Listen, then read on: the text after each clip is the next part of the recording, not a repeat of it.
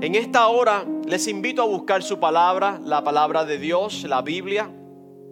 Y vaya a la primera carta de Corintios capítulo 1, versículos 25 al 29.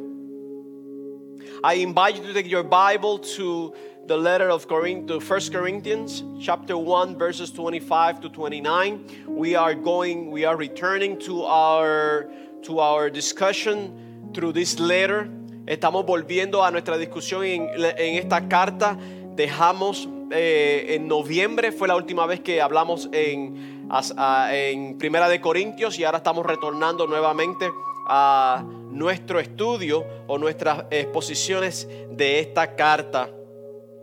Primera de Corintios capítulo 1 versículos 25 al 29 y estamos predicando bajo el tema la sabiduría y el poder de Dios. Es lo que el texto nos está, nos está exponiendo, la sabiduría y poder de Dios.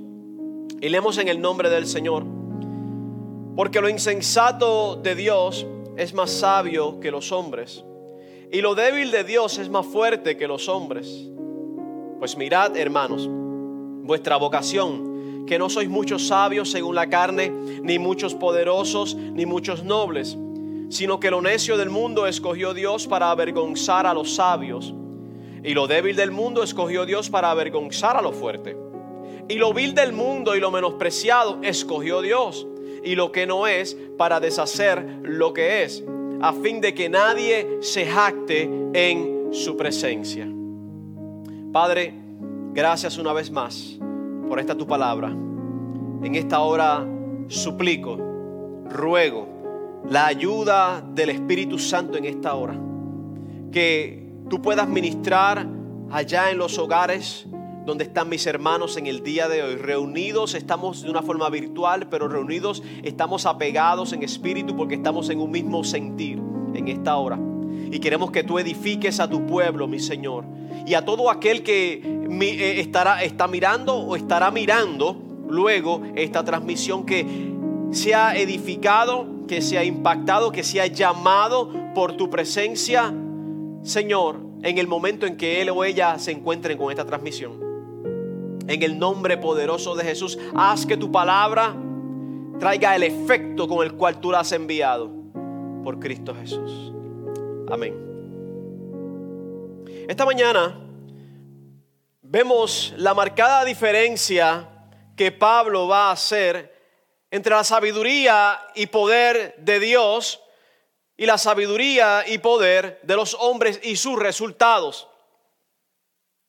En el versículo 25 pudimos leer cómo Pablo declara que lo insensato de Dios, como si hubiera algo de insensatez en Dios, es más sabio que los hombres. Los griegos solo buscaban crecer en conocimiento y cómo alimentar su intelecto a través de las diferentes corrientes de pensamientos, los cuales siempre se centraban en el hombre y en las obras que los hombres habían creado, habían hecho, conforme al conocimiento, a la sabiduría que habían adquirido, que habían buscado, que habían inventado.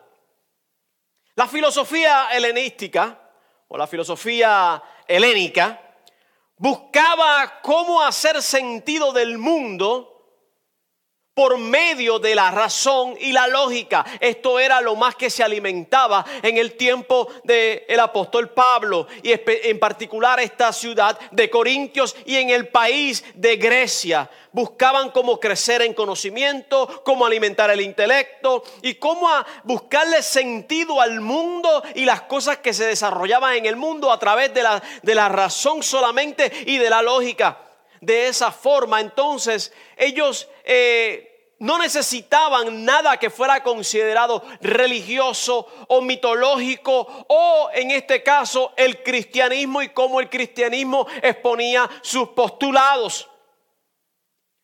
La palabra que se utiliza para insensato aquí en el versículo 25 es la palabra que en español usamos como morón.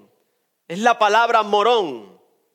En español y en inglés utilizamos esta palabra para alguien que no entiende las cosas cuando se les explica algo. o uno que no piensa bien, o uno que en su entendimiento es lento para percibir. Entonces lo hemos utilizado para inclusive eh, insultar a los demás. Esta persona es, morona, eh, tú eres un morón, tú no entiendes y lo usamos más para insultar, pero lo que, pero lo que significa es, es eso mismo, es alguien que es lento para entender o para percibir, uno que no piensa bien y otro que no entiende las cosas cuando se les explica algo. Así que Pablo utiliza esta palabra morón para aplicársela a Dios de una forma o de otra. Dice, porque lo morón de Dios es más sabio que de los hombres. Así que Pablo dice que en esa condición Dios todavía es más sabio que los hombres. Así que si la condición de Dios si en esa condición Dios es más sabio que los hombres, entonces la sabiduría de los hombres verdaderamente no sirve para nada. Porque si en esa condición limitada de que no entiende bien, de que Dios, como si, no ente, como si Dios no entendiese, como si Dios fuese lento para percibir, como si Dios no entiende cuando se le explica algo, si en esa condición Él es más sabio que los hombres, entonces, ¿de qué vale la sabiduría inventada por los hombres? Por supuesto, Pablo está escribiendo de una forma sarcástica. Y lo que él quiere señalar es que la sabiduría de Dios es mucho superior a la sabiduría de los hombres. En este capítulo 1, ya Pablo ha mencionado que la sabiduría de Dios es vista como Dios salva al hombre a través de la locura del mensaje de la cruz. Así es como Dios ha querido manifestar su sabiduría en cómo es que Él salva. Los hombres o la sabiduría de los hombres es buscar salvarse a sí mismo aparte de Dios. Han inventado cosas de cómo buscar eternidad sin Dios, establecer instituciones que los salves y en eso es que ellos han puesto todo su empeño. Ahí es que ellos han desarrollado todas sus ideas para que ellos para ellos vivir por esas ideas y que esas ideas puedan entonces traducirse a qué? A eternidad. Pueda traducirse a qué? A vida eterna sin Dios. Algo alcanzado simplemente por los hombres. Y nos acuerda esto, que en el tiempo más antiguo, más antiguo, hubieron, hubo una civilización, hubieron unos hombres que buscaron vivir aparte de Dios y buscar salvación aparte de Dios. ¿Se acuerda de la torre de Babel? Cuando los hombres comenzaron a edificar la torre de Babel, quisieron que, que el diluvio que había acontecido antes, en caso de que aconteciera otra vez, ellos buscar las formas y maneras de cómo sobrevivir a los juicios de Dios, de cómo sobrevivir a la mano de Dios, cómo edificando una ciudad que llegara hasta los cielos para ellos alcanzar la salvación por sus propios medios. El hombre siempre ha buscado cómo inventarse formas y maneras de cómo salvarse, de cómo hacer las cosas sin Dios. Dios para el hombre no puede estar dentro de sus panoramas, no puede estar dentro de sus fotografías, no puede estar dentro de sus planes. Así que por eso el hombre se ha inventado sistemas, se ha inventado instituciones, se ha, inventado formas y maneras de cómo buscar salvación aparte de Dios. Y el punto del apóstol es mostrar que la falta de sabiduría en el hombre sin Dios lo que lo lleva es a resultados nulos, es que no tienen resultados. También dice el versículo, que lo débil de Dios, como si hubiese debilidad en Dios, es más fuerte que los hombres. Lo débil de Dios es más fuerte que los hombres. El hombre sin Dios ve en la muerte de Jesús debilidad. El orgulloso y el poderoso ve en la obediencia humildad, mansedumbre y humillación de Cristo, debilidad. No ve esto como algo fuerte, no ve esto como algo que conquista, no ve esto como algo digno de ser alabado, porque un hombre vino en humildad, en mansedumbre, en obediencia y en humillación, y en esto ellos le llaman debilidad. La persona que ha sido crucificada no puede ser fuerte, sino débil, porque hubo otra persona que lo dominó y lo llevó a una cruz a que allí muriera. Para el hombre sin Dios, entonces creer en el Evangelio es signo de debilidad. Cada vez que alguien confiesa a Jesucristo como Salvador y lo comparte con alguien que es un orgulloso, que es un, una persona pomposa, una persona eh, que se cree en ella misma Dios, por así decirlo, ve en nosotros como que cuando las personas acuden a Cristo o acuden a la religión, como ellos llaman, son hombres y mujeres débiles que necesitan una muleta, que necesitan un bastón y por eso se refugian en la religión, se refugian en el cristianismo y nos ven a nosotros como hombres y mujeres débiles que hemos recurrido a cosas para que nos fortalezcan. Pero el hombre sin Dios no percibe las cosas del Espíritu porque la Biblia dice, para él le son locuras. Pero con la muerte de Jesús, el hombre sin Dios no sabe que a través de la muerte de Jesús el pecado pierde su poder. El hombre sin Dios no sabe que la muerte es derrotada y que las obras del diablo son destruidas y que la vida espiritual es impartida a todo aquel que cree en Cristo Jesús. Y esto es lo que no puede percibir el hombre sin Dios. Porque no encuentra sabiduría en esto, porque encuentra debilidad en esto. Pero a través de la muerte de Jesucristo es que el pecado ya no tiene dominio sobre nosotros. Aquellas cosas pecaminosas con las cuales nosotros eh, eh, pasábamos trabajo, éramos dominados, esclavizados. Ahora en Cristo Jesús, Él nos ha traído a una libertad por causa de que nos ha dado de su espíritu. Y cuando su espíritu entonces comienza a operar en nosotros, nos da una fortaleza para poder batallar, para poder pelear, para poder vencer la tentación, para poder vencer a cualquier tipo de altimaña satánica que venga en contra de nosotros. ¿Por qué? Porque la muerte de Jesucristo ha hecho provisión para nuestra victoria sobre el pecado.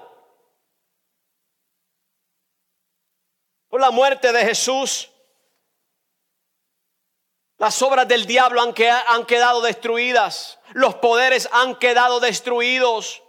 No hay un arma forjada por parte de Satanás hacia nosotros que pueda prosperar. No puede porque la muerte de Jesús le puso un final, le puso límite, le puso ya un alto a todo lo que Satanás quería hacer.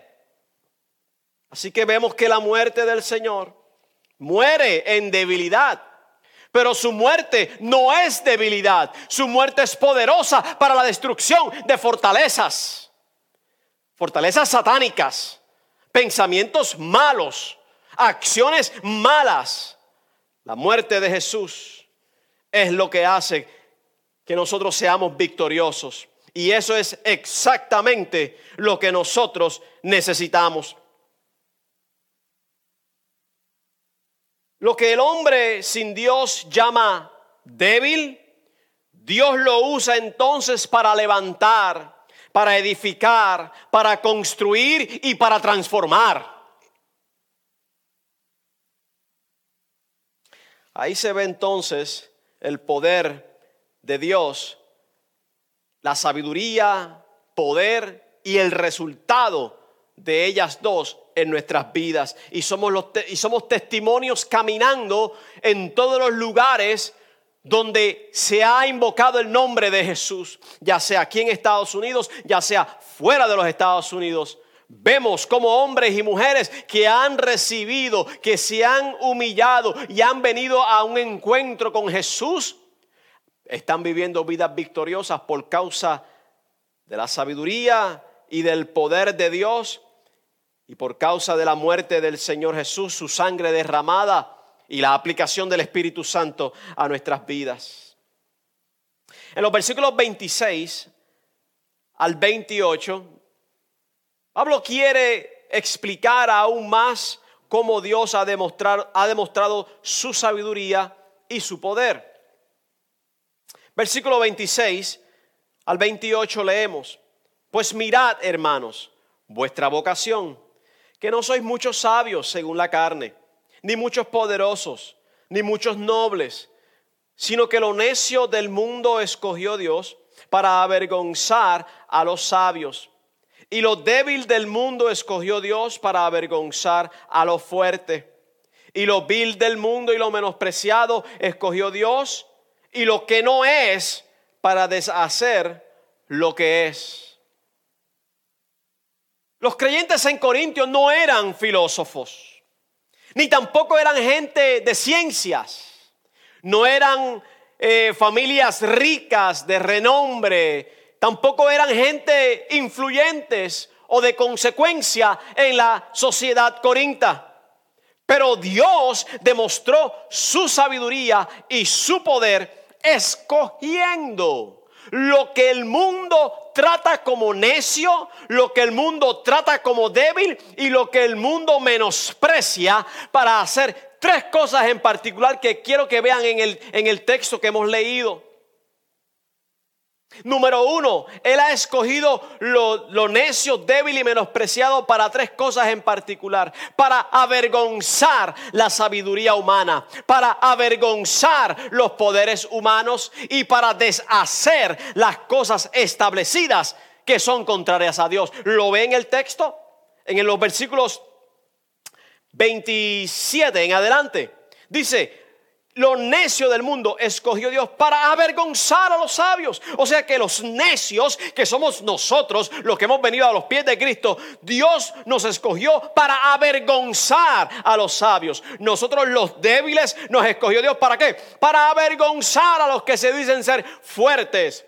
Y lo vil y lo menospreciado nos escogió Dios para qué? Para deshacer, anular, desbaratar, desaparecer lo que ha sido establecido. O sea que aquí hay algo interesante en esto.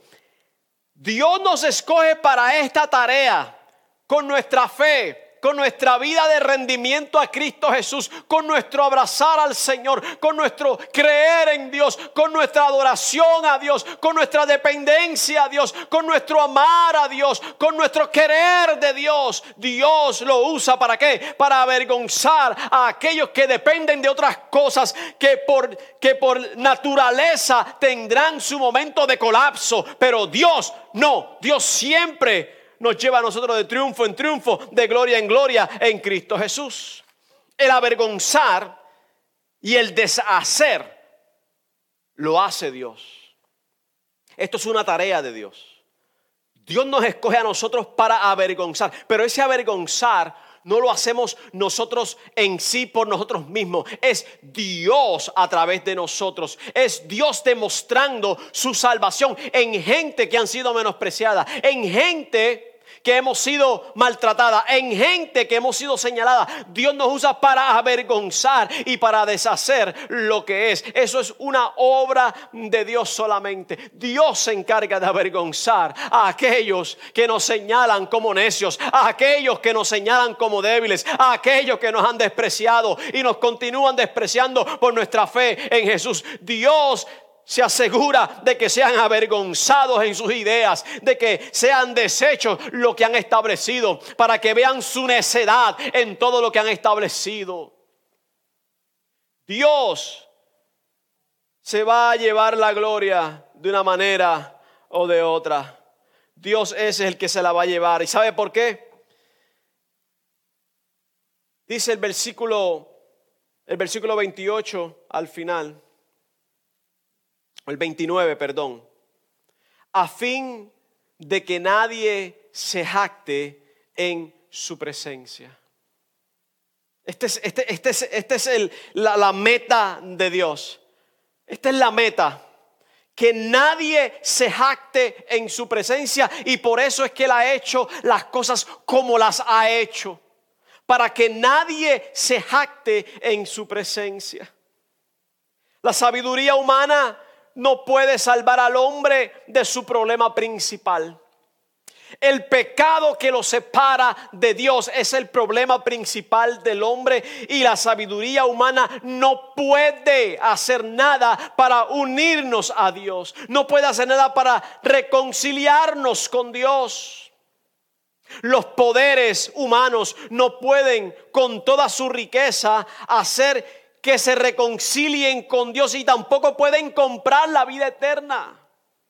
No importa cuánta riqueza tenga, nadie puede comprar a Dios, nadie puede ofrecerle dinero a Dios, nadie puede decirle, tengo tantas cosas para ofrecerte Dios, para que me dejes entrar en tu reino, para que me dejes entrar en la vida eterna. Toma, te doy mi riqueza, te doy mis terrenos, te doy mis propiedades. No hay nada que los poderosos puedan hacer para reconciliarse con Dios ni tampoco para comprar la vida eterna. Las instituciones, las instituciones a los cuales los hombres y las mujeres van porque creen que allí están las respuestas para su vida. Porque han sido instituidas por hombres que tienen una inteligencia vasta, una sabiduría eh, eh, bastante completa y piensan que lo que ellos han construido puede traer soluciones al alma. Las instituciones no pueden hacer que el hombre sea completo y que sea feliz. No pueden. Al hombre solo lo completa y lo hace feliz Cristo Jesús. Solamente Cristo Jesús. Somos salvos por la gracia de Dios. Somos escogidos por la gracia de Dios. Yo quiero que usted entienda esto, amado hermano, y allá, amigo que me estás viendo. La salvación es por gracia. Y el escoger lo hace Dios. Dios nos escogió por gracia con unos propósitos, los cuales hemos parte de ellos leído en este, en este pasaje y hemos tratado de romperlo para que lo entiendas mejor.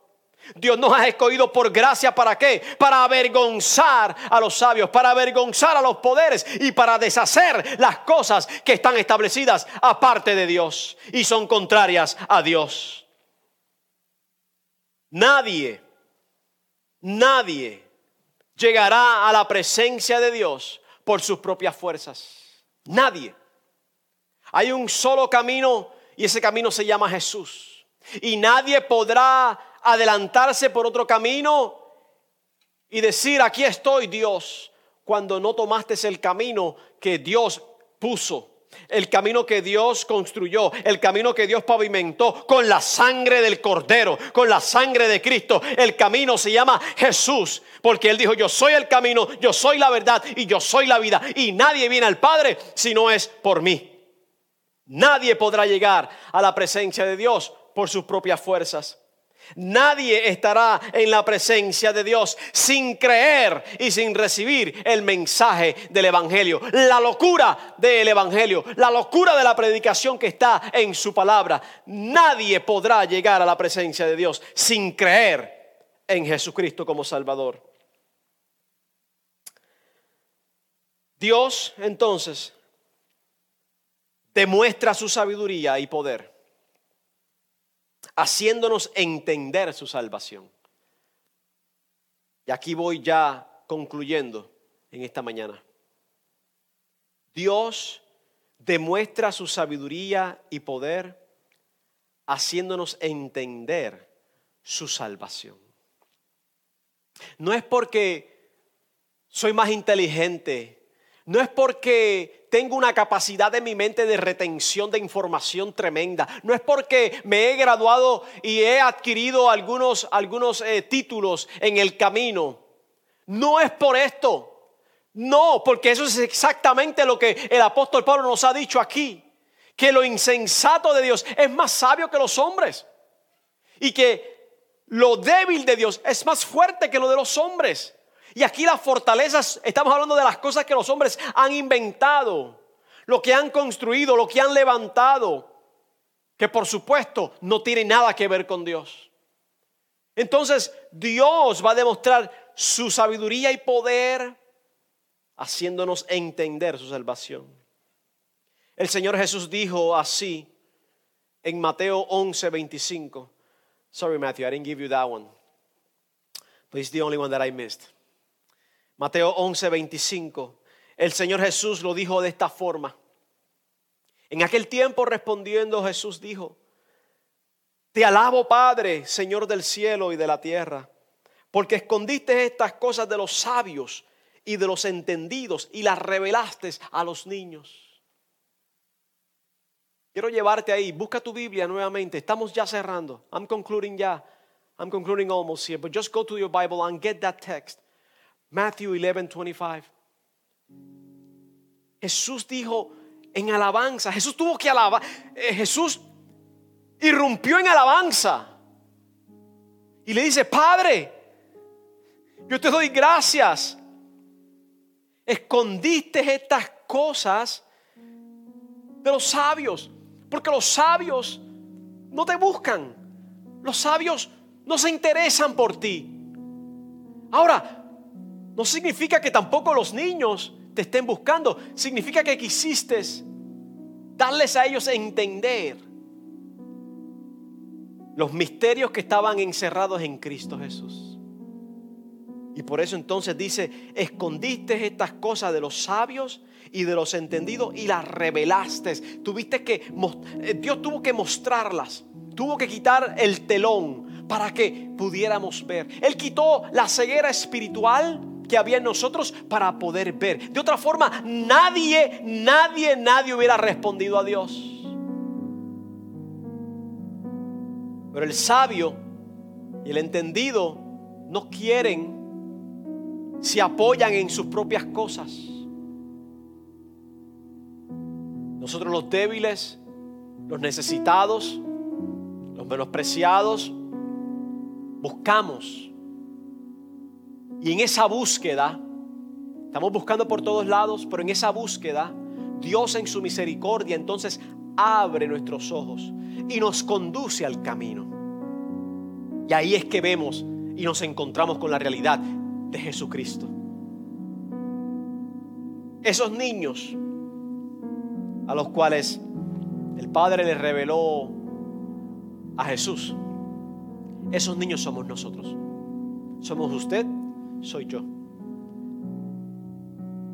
Y puede ser usted también como esos niños a los cuales el Señor quita este velo para que vean. Si en esta hora, tú que estás allá, que posiblemente no has hecho un compromiso con el Señor, tú que posiblemente te apoyas a lo mejor en tu propia inteligencia. Tú que te has apoyado en, en lo establecido por los hombres. Pero has visto que el resultado no, no ha estado ahí. Los resultados no han estado ahí. Yo te invito a que hagas un compromiso con el Señor Jesucristo. Yo te invito a que hagas un pacto y entres en pacto con Él. Yo te invito a que tú recibas a Jesús por la fe. Yo te invito a que, ¿sabes qué? Que te humilles delante de la presencia de Dios. Y la Biblia dice que el que se humilla será exaltado. Pero mientras te sigas apoyando en tu propia inteligencia, en tus propios métodos y formas y maneras de cómo vivir la vida o de cómo alcanzar eternidad sin Dios, lo que te espera es condenación eterna. Porque nadie se puede presentar delante de la presencia de Él aparte de Jesucristo, sin tener a Cristo en el corazón. En conclusión, la sabiduría y poder de Dios sobrepasa la sabiduría y poderes humanos. Pues el hombre alcanza salvación a la manera de Dios y no a la manera de los hombres.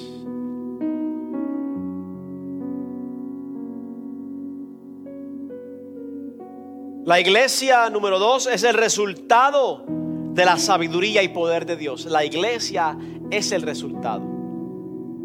Pues la iglesia está compuesta de aquellos que somos débiles, de aquellos que somos necios y de aquellos que somos menospreciados.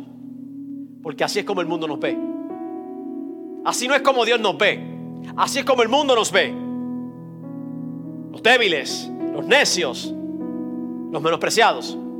Eso es lo que el mundo hace en contra de nosotros. Pero Dios no nos ve así. Como resultado, Dios ha establecido la iglesia, la construyó. Dios ha unido a este gran cuerpo universal y todos hemos llegado aquí porque Dios quitó la venda de nuestros ojos y nos dejó ver sus maravillas y nos dejó ver su gracia y nos dejó ver su misericordia y nos dejó ver su amor y nos dejó ver nuestro futuro. Dios lo hizo. Dios lo hizo. ¿Para qué? Para que nadie se jacte en su presencia. Para que nadie diga, yo pude por mí mismo. No, nadie podrá presentarse ante Dios y decirle, aquí estoy yo por mis méritos. Aquí estoy yo porque yo lo alcancé a mi manera. Aquí estoy yo porque yo gané el derecho para esto. No, nadie podrá jactarse ante la presencia del Señor. Todos tuvimos que ser quitada la venda y eso lo hizo Él. Y eso lo hizo Dios. Al final del día, Dios escogió salvar al hombre de la forma en que lo hizo. De la forma en que lo hizo. ¿Cómo? A través del mensaje de la cruz. A través del Evangelio de Jesucristo. A través de la fe en Jesús. Solamente. No haciendo nada solamente creyendo. Y por creer es que hacemos. No hago nada para ser salvo, solamente creo, pero una vez yo creo, comienzo a hacer por causa de mi fe en Él.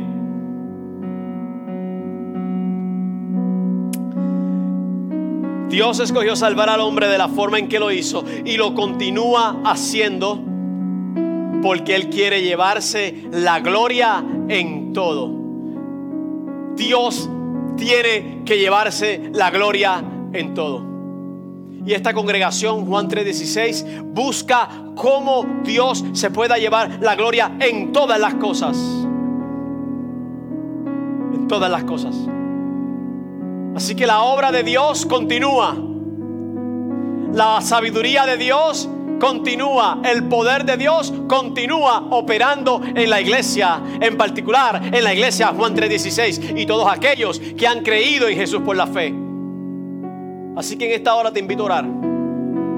Y nos despedimos. Te invito a orar y nos despedimos. Señor, te damos gracias en esta hora.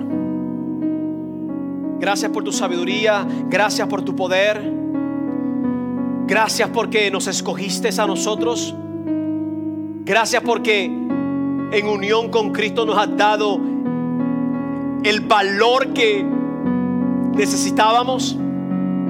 El mundo nos ve como necios, nos ve débiles, el mundo nos menosprecia, pero tú nos recibes.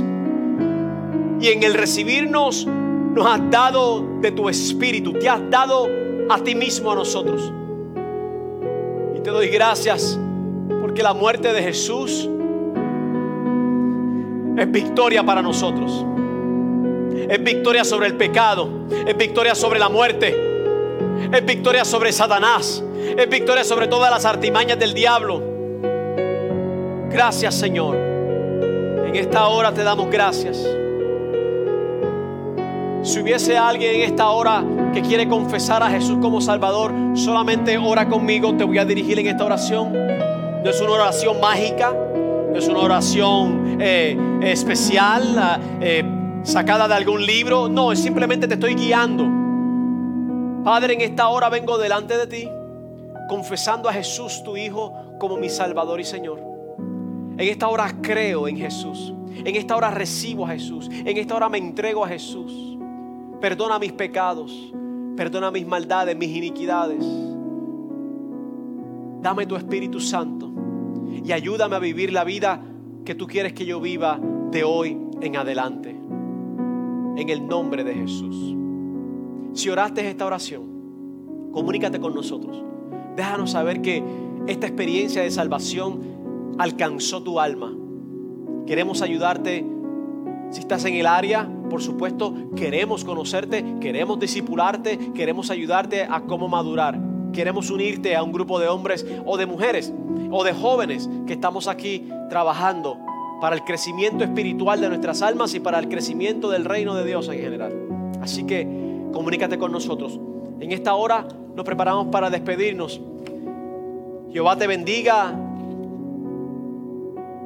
Déjeme no masticar. A veces se me olvidan las cosas. Sometimes I forget. Jehová te bendiga y te guarde. Jehová haga resplandecer su rostro sobre ti y tenga de ti misericordia. Jehová alce sobre ti su rostro y ponga en ti paz. Queda despedido en el nombre del Señor.